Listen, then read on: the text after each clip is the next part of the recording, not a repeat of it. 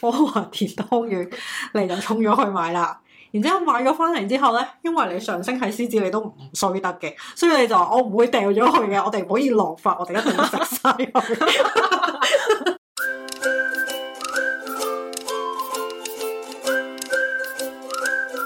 大家好，歡迎嚟到大露台，我係老味，我係 Kenix，我哋會同你一齊分享生活大小事。有咩忙先？睇緊新聞啦，咩新聞？遊戲手掣揸車咯，好啊，點揸法啊？嗯攞住個遊戲手掣跟住揸車。喂，但係潛水艇嗰單都係咁玩嘅啫喎。係，啊，好緊張啊！係啦，不過車應該易啲。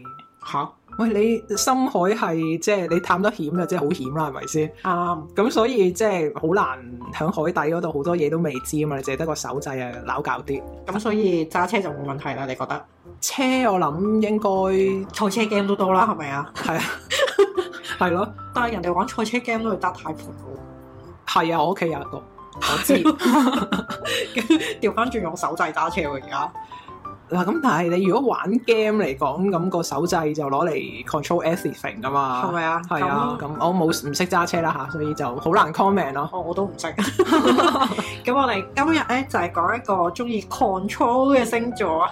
係咩星座咧？好啦，咁我哋今日嘅星座小白系列咧就係講呢個獅子座。係獅子座嘅日期係幾時啊？獅子座嘅寶寶咧，佢哋出生嘅日期咧就係七月二十三號去到八月二十二號，嗯，佢係一個陽性嘅星座，固定星座，屬於火元素。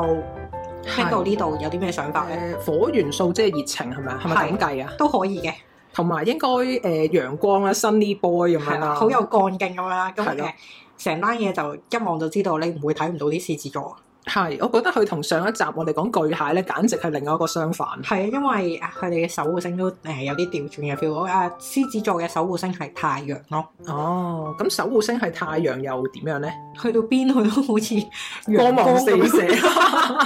大部分嘅獅子座咧都係比較開朗同有朝氣嘅，光芒四射確實係嘅。點解會有咁光芒四射嘅特質咧？我哋都可以去逐一去睇下嘅。 係，咁啊，獅子座咧佢本身咧都有啲 keywords 嘅，嗯咁啊，例如大膽啦，嗯，講嘢有 power 啦，自信啦，積極啦，有創造力啦。咁如果身邊有獅子座嘅話咧，你同佢相處咧，你就會唔覺唔覺咁樣咧，就會發現佢滲咗一啲佢追求權力或者係一啲別人仰望佢嘅一啲位置嘅，咁佢就好大膽啦，你頭先講啦。好大膽，係係好大膽。 咁我想問下，作為白羊座嘅我咧，都好勇猛 噶嘛？但你上升嗰位獅子喎，勁勇猛咯，所以咪 yes，係。咁我想問下，嗱係啦，咁啊白羊又勇，獅子又勇，咁有咩分別咧？白羊座嗰種勇咧，你可以當係細路仔嗰種衝勁，係即係衝衝衝做我先，即係夠衝。咁啲獅子就大人啲啦。獅子座佢會係誒、呃有啲渣男先會去做嘅，嗯係，啦。咁啊誒，如果你要將白羊座同獅子座佢哋嗰種勇氣嚟相比嘅話咧，白羊座嘅勇氣咧就傾向追求嗰下嘅刺激啊、快感啊，哦係啦，嗰、個 impulse 喺度嘅，係係啦。咁但係如果到獅子座嘅話咧，佢會係比較有即係有翻啲底子啦，即係啊做呢件事咧，我係有信心嘅。有渣拿有計劃地勇嘅。係啦，即係佢唔會係盲頭烏蠅咁就衝咗出去咁樣咯。嗯，因為獅子座都要面噶嘛，即係佢衝得出去咧，嗰件事佢一定係會撐到底嘅。係同埋誒，即係獅子係萬獸之王係啦，咧，要你要播歌。 你唔可以做啲嘢太污衊嘅。係啦，咁啊誒獅子座咧，佢誒、比較常見咧，啲人會 tag 佢係乜嘢咧？第一就係好有領袖嘅特質啦，嗯，第二樣咧就係佢哋係天生嘅表演者嚟嘅。係。係啦，咁好多明星啊，或者係啲名人都應該有獅子座嘅特質。係啊，好一講就覺得佢一定中啦。例如係麥當娜、哦，王菲。哦，天后級啦呢啲。係啦係啦，就係大部分都係即係獅子座一係唔做，佢一做一樣嘢咧，佢要成為嗰個行業或者嗰個領域入面最耀眼嘅人嘅多數都。嗯，咁獅子座咧，仲有另外一個 keyword 嘅，就係佢人生入面咧，佢係好需要受到賞識嘅。誒、哦，跨跨群係咪啊？誒，受賞識可以有好多嘅唔同程度嘅，咁跨跨群係一個比較膚淺嘅程度都可以嘅，不過係。咁有啲有啲咩深層嘅程度咧？即係點樣為之係俾別人賞識咧？事業上或者係咩嘅範圍咧？誒呃嗰、個受賞式咧就唔使限制佢喺邊個範圍嘅。譬如咧，我哋可以好簡單咁樣講嘅，就係、即係啲生壞咗嘅獅子咧，佢可能做某一啲事情咧，就係、我為咗有人讚我，所以我做呢件事。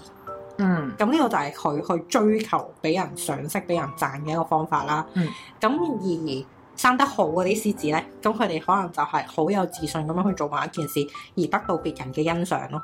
嗯而嗰種欣賞唔一定係需要用把口去係咁就哇你真係好叻啊，唔一定需要咁樣嘅。哦，OK，即係可能係默默地欣賞或者支持佢去做呢件事，就已經係一種賞識啦。咁佢需要一個讀心術先。 頭先講咗一堆生得好嘅獅子係點啦，咁啊賴咗少少生埋咗嘅獅子，咁我哋都講下獅子座嘅特質，如果發揮到去另一個極極端咧，佢哋會出現啲咩事啦？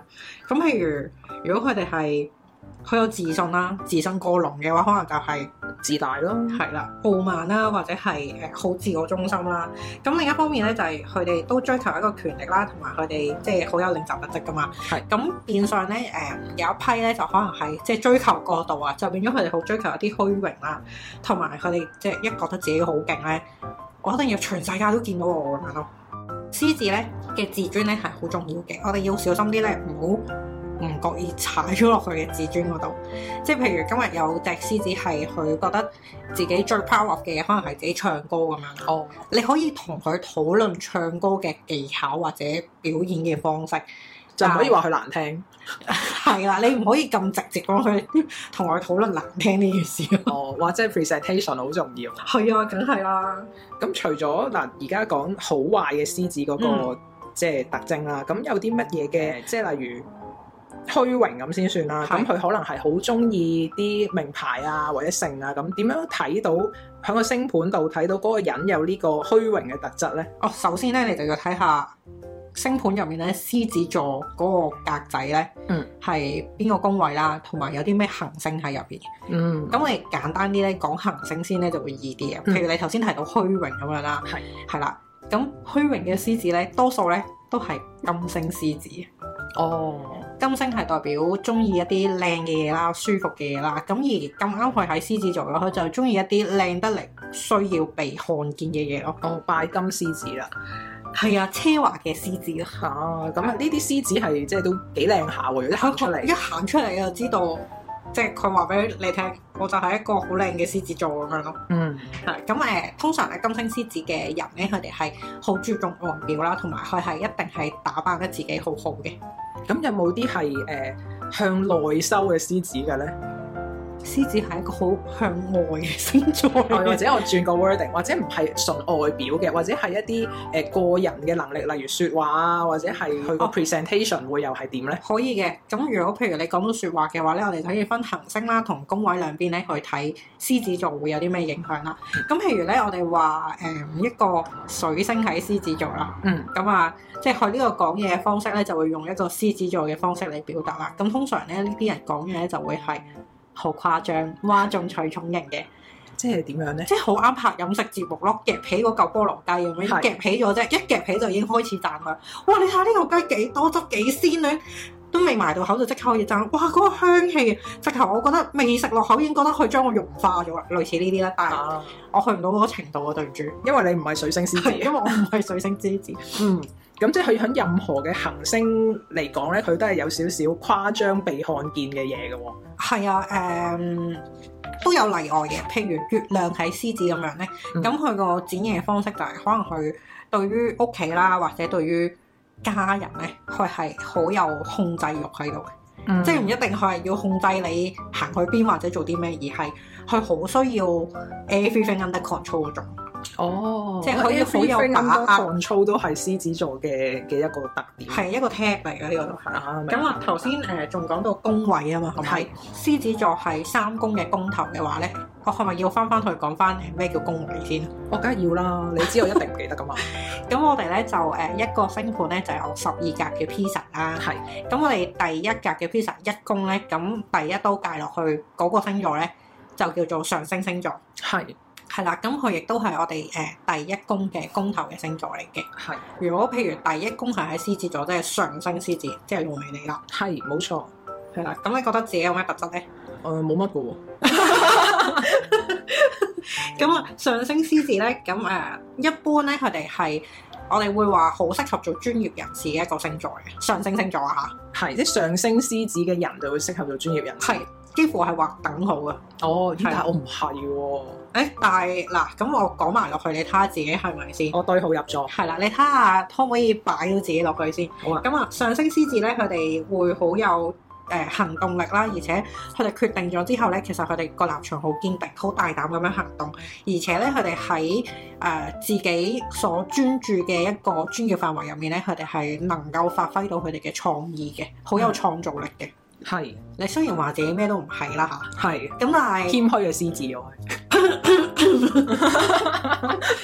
咁講出嚟仲係謙虛嗎？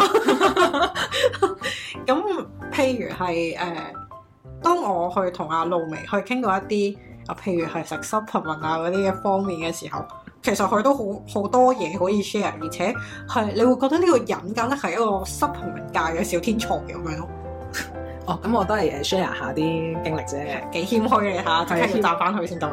我唔係啲誇誇群嗰類誒嘅獅子嚟嘅，係，你需要心照型嘅，你係啦，感唔感受到我對你嘅欣賞啊？誒少少少可少，可多謝內你斂內斂，OK，除咗誒、呃一公獅子之外啦，咁頭先講到同誒講嘢或者表達方式相關嘅話咧，我哋可以睇三宮嘅。嗯，咁啊，三宮咧掌管幾樣嘢嘅，兄弟手足啦，誒、求學時期啦，即係學生時代啦，朋友啦，同埋我哋嘅一個誒、呃、説話溝通方式嘅。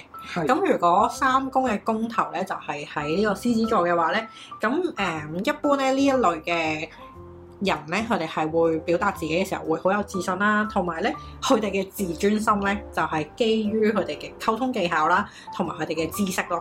哦，咁溝通技巧嘅話，我都覺得我唔知係咪因為你上升星座係雙子咧，係咁所以又好似對應喎。我我誒哦，本人三宮個宮頭都係獅子座嘅，啊，係兩樣都中嘅。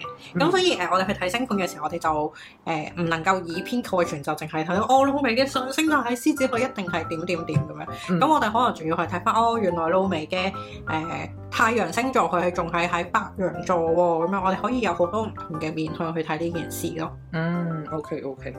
咁除咗三宮獅子啦，或者可唔可以講多一個宮位嘅獅子做例子咧？你想聽啲咩啊？嗯，我哋講五宮啦，哦，好啊，好啊，好啊，係啦，五宮掌管啲咩呢？五宮係代表一個人嘅人生舞台，咁啊，人生嘅舞台包括你能夠展現自己嘅地方啦、拍拖啦，同埋孩子嘅，嗯，即係生仔都包好小多朋友嘢喎，呢個五宮。 sorry，每個宮位都包好多 嘢。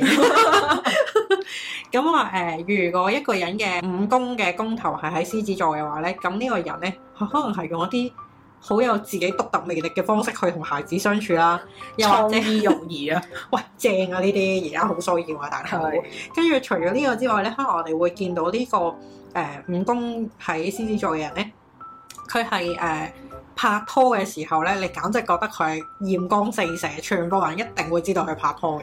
即係有異性冇人性嘅光芒咧，就發揮得淋漓盡致。誒，佢未必係有異性冇人性嗰種，而係佢一拍拖全宇宙都知咯。哦，OK，即係佢嘅戀情係都係喺一個舞台上面咁樣都會嗯。係啦。又或者呢個人如果佢係真係 on stage 做嘢嘅話，佢係一個好有魅力嘅表現者咯，真係即係發揮緊自己嘅魅力。冇錯，咁除咗呢個宮位之外咧，我想翻翻轉頭問多少少。係咁啊，點解咧？因為我頭先咪問白羊座嘅勇氣同埋獅子座嘅勇氣有乜分別係嘅？咁啊，梗係關自己事先問啦。咁因為我係太陽星座係白羊，上升星座係獅子啊 嘛。咁因為兩個座咧都係有勇氣噶嘛。咁所以我就好 mix 啊喺呢個位，究竟嗯上升星座同埋太陽星座係即係點樣點樣釐定、點樣界定咁樣嘅咧？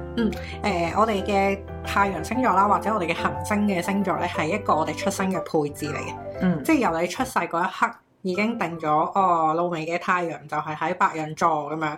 咁呢個就係我哋誒、呃由細到大成長啦。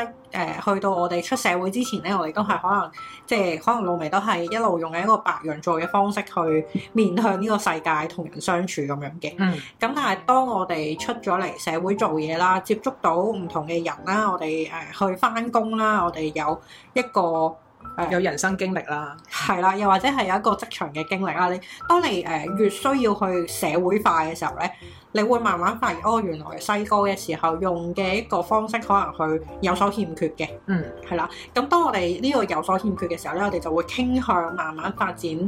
用我哋上升星座嘅方式咧，去彌補翻，去補足翻自己本身嘅不足咯。咁如果咁樣嘅話，我嘅理解用勇氣嚟做嗰個例子啦。咁、如果我以白羊座嘅勇氣咧，即係聽過服服服嗰集咧，都知我嗰種勇氣係喺邊度嘅。我係一見到個新字就衝過去㗎啦嘛。係咁所以咧，到大個嘅時候咧，你唔可以面對任何新嘅嘢，你都衝埋去啊嘛。咁所以你就要有獅子座嗰種有 planning、有計劃、有渣拿嘅勇氣，你先至去衝過去。 你講完自己都笑啊咧。誒、如果你要用誒、呃、柯華田湯圓嚟做一個例子嘅話咧，咁我嘅演繹就係、因為你嘅太陽星座喺白羊座，所以你見到柯華田湯圓，你就衝咗去買啦。然之後買咗翻嚟之後咧，因為你上升係獅子，你都唔衰得嘅，所以你就話我唔會掉咗去嘅，我哋唔可以浪費，我哋一定要食晒 佢。啊，我個人嘅演繹係咁咯。哦，OK，即係 死撐。因為咧誒、如果係白羊座嘅特質再重啲嘅話，可能我試完之後就會掉埋一邊唔理佢咯，即係直頭係忘記咗嗰樣嘢嘅，嗯。係啦。但係如果係有獅子嘅特質喺度咧，佢就會撐住個飯蓋嘅繼續。哦，OK，嗱咁樣啦，如果係咁嘅話，同獅子座嘅人點樣相處？唔好踐踏到佢嘅自尊。總之嗰個人啊、你認識咗佢之後，你其實大家都撈咗咁多年咧，係，你同人相處，你唔多唔少知道人哋嗰個自尊心喺邊，或者人哋 proud of 啲乜嘢。嗯總之你一知道嗰條友係獅子座，或者你一聞到咪覺得呢個人好誇張，誇誒、呃、誇張到係你覺得難以置信，好似喺舞台劇入面行出嚟咁樣咧，嗰條友就一定係獅子座。